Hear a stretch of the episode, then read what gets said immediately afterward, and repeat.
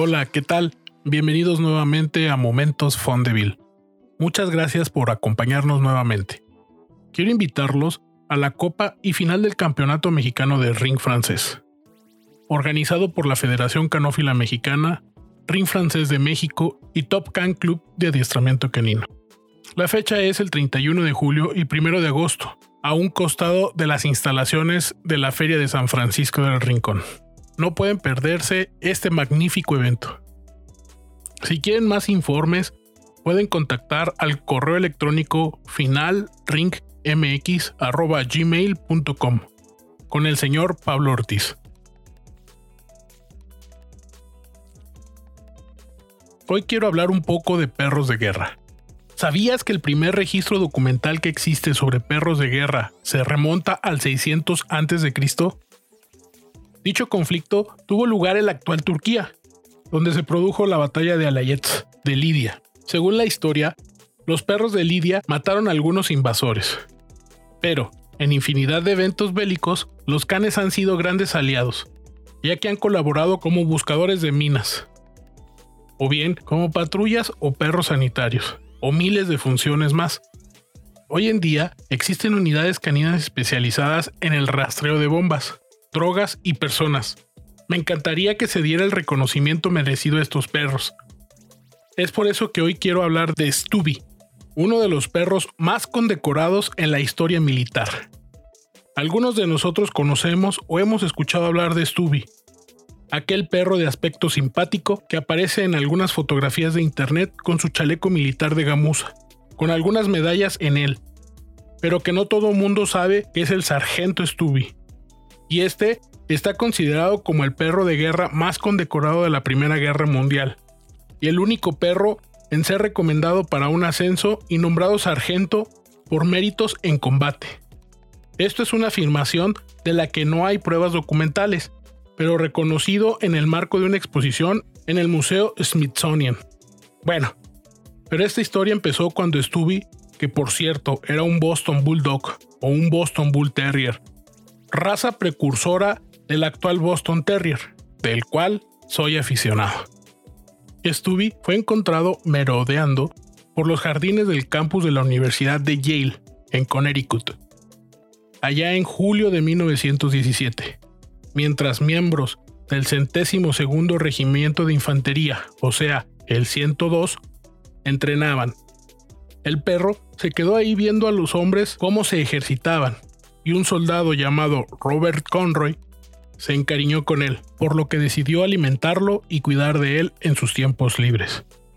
El día que llegó el momento de embarcar para partir hacia el frente en Francia, Conroy subió a bordo con Stubby escondido. Durante el viaje, Stubby fue descubierto por el oficial al mando. Cuando esto sucedió, Stubby saludó estoico, pero alegre, y el oficial permitió que se quedara a bordo, ya que le pareció gracioso el acto, y no quiso tirarlo por la borda. Y así fue como Stubby se convirtió en la mascota de dicho regimiento.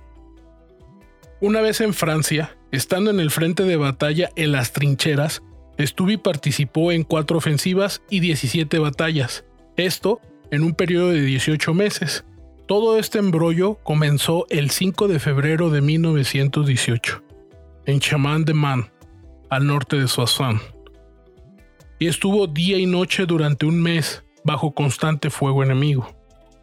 En abril de 1918, durante un asalto para tomar Chipre, Stubby fue herido en la pata delantera por una granada de mano, lanzada por los alemanes en retirada. Fue enviado a la retaguardia para su recuperación, y al igual que hacía en el frente, ayudó a levantar la moral entre los heridos. Ahora podemos decir que esta fue su contribución como perro de soporte emocional. Agregando algo a dicha función, cuando se recuperó de sus heridas, estuvo y volvió a las trincheras. Ya lucía entonces dos bandas distintivas de herido en combate. Esto hacía que los hombres tuvieran más confianza en sí mismo en los momentos más adversos de la batalla. Al poco tiempo, cuando hicieron su aparición las armas químicas, Stubby aprendió a alertar a su unidad de ataques con gas venenoso. Localizaba a los heridos en tierra de nadie, haciendo su labor como perro de búsqueda y rescate. También Stubby colaboró como perro detector de ataques, ya que con su fino oído podía escuchar los obuses silbando en el aire, antes que los humanos. Llegó a ser muy hábil haciendo saber a su unidad cuándo tenían que ponerse en cubierto. El oficial al mando del regimiento recomendó un ascenso o grado de sargento a Stubby, debido que él fue el responsable de la captura de un espía alemán a la ofensiva de Mauser Sin embargo, si Stubby fue realmente ascendido o si incluso llegó a ser un miembro oficial del ejército es un tema de discusión, ya que tristemente no existe una documentación oficial al respecto. Qué lástima.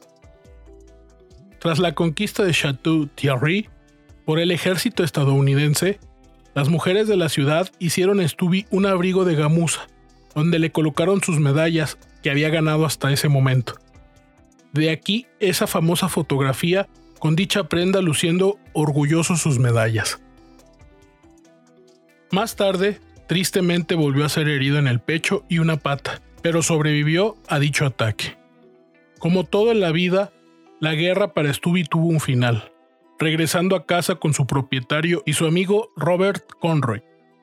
Una vez en Estados Unidos de Norteamérica, Stubby se convirtió en una celebridad reconocida como un héroe, y en las paradas militares marchaba, y a menudo encabezaba muchos desfiles por todo el país. En 1921, el general John J. Pershing le impuso a Stubby una medalla de oro de la Human Society of United States, acto que quedó reflejado en una famosa fotografía. Esta la compartiré en la cuenta de Instagram. No olviden suscribirse y darnos like. Esto nos ayuda mucho. Siguiendo con el tema, algo que tal vez pocas personas conocen es que a comienzos de 1921, Conroy asistió a la Georgetown University Law Center y Stubby estuvo con él, convirtiéndose en el Georgetown Hoyas, la mascota del equipo universitario de fútbol, que hasta hoy en día sigue siendo el emblema. Como todos, algún día tenemos que morir, y Stubby murió mientras dormía en 1926 y se le dedicó un obituario de más de media página en el New York Times. Esto fue mucho más largo que el de otros personajes notables de su época, curiosamente. Después de su muerte, fue disecado y conservado, pero después Conroy lo donó al Smithsonian en 1956. Un dato curioso, en el 2008 se colocó una placa en el camino de honor del Liberty Memorial en Kansas City, en recuerdo del sargento Stubby. En la placa se puede leer: Sargento Stubby, un héroe canino de la Primera Guerra Mundial, un vagabundo valiente. Durante la ceremonia de conmemoración del Día del Armisticio, es el día que se celebra el cese de los ataques entre los aliados contra el Imperio Alemán. Qué honor, ¿no creen? Hoy en día, si bien estamos rodeados en un mundo de pantallas, Stubby no se ha librado de esto y ha llegado al cine por medio del cineasta Richard Lanny, ya que tropezó de casualidad con la historia de Stubby cuando investigaba sobre la Primera Guerra Mundial. Lanny supo que se encontraba ante una historia humana y especial, así que decidió llevarla al cine en forma de animación y bajo la mirada atenta de un perro.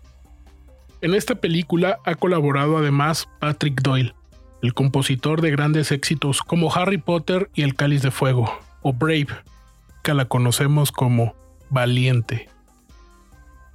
Además, en dicho fin, se pone de manifiesto valores como la dedicación, la lealtad, el heroísmo o la valentía.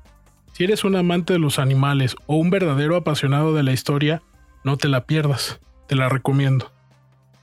Esto es mi pequeño aporte de la fabulosa historia de Stubby, y me quiero permitir agradecer a Eugenie Raval, por su apoyo con algunos datos sobre este ejemplar. Muchísimas gracias por escucharnos. No olviden dejarnos sus comentarios en la página de Facebook Bondeville Lifestyle. Nos escuchamos en el siguiente capítulo.